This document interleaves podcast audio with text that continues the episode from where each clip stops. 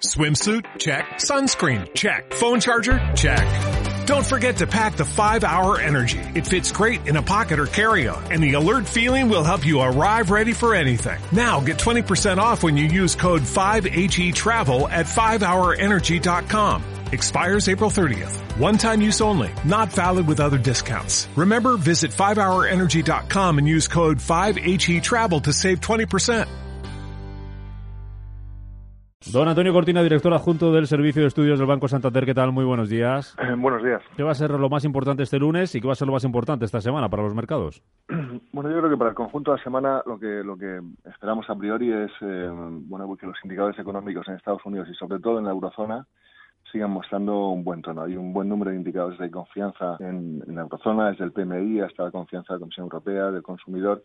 Y yo creo que incluso la reciente revisión del Fondo Monetario Internacional sobre las perspectivas de crecimiento en la eurozona, el riesgo que tiene es de quedarse corta, ¿no? a pesar de que la revisión haya sido al alza. ¿no?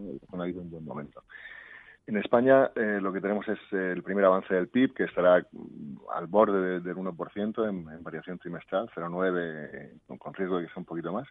Y la EPA, que lo que esperamos es que muestre una reducción de, de la tasa de desempleo hasta el 17,5%. ¿no? De modo que la actividad va bien. ¿eh? En cuanto a bancos centrales, que es lo que está detrás del comportamiento positivo que, que han tenido las bolsas en, en, de buenas fases de lo que llevamos de año, pues el Banco Central Europeo moderó el tono alcista que había, o, o moderadamente alcista que había tenido en la reunión anual del, del BCE en Sintra eh, Draghi, lo cual es una, una buena noticia para los mercados. Y en esta semana esperamos que la Federal, en el mismo sentido, pues demore hasta septiembre eh, el, el, la decisión sobre la reducción de su tamaño de balance. ¿no? De modo que, que en el ámbito económico y de condiciones financieras esperemos sea positivo. En resultados todavía quedan unos días para ver un poco por dónde vamos a ir. Y en cuanto a la incertidumbre política, quizá es lo que puede pesar sobre todo en, en, en Estados Unidos, eh, pues veremos, ¿no? Que, que, puede ser el elemento más negativo, ¿no? Que, que tenemos en estos momentos. Mm. Pero en conjunto yo creo que hay bases para una cierta revitalización del mercado en, en esta semana, ¿no? Sí, el coordine todos estos eh, datos, resultados empresariales, eh, bancos centrales y esos datos macro que vamos a conocer. ¿Qué impacto pueden tener en la relación euro-dólar?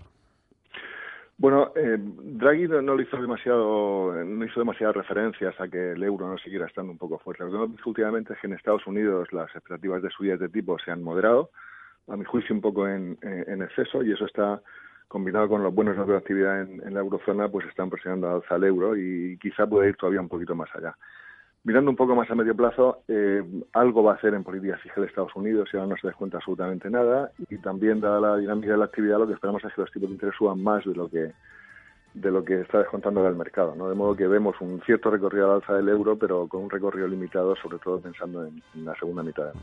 Claves para esta semana los mercados. Don Antonio Cortina, director adjunto del Servicio de Estudios del Banco Santander. Gracias por el análisis. Feliz negocio, feliz lunes. Buenos días.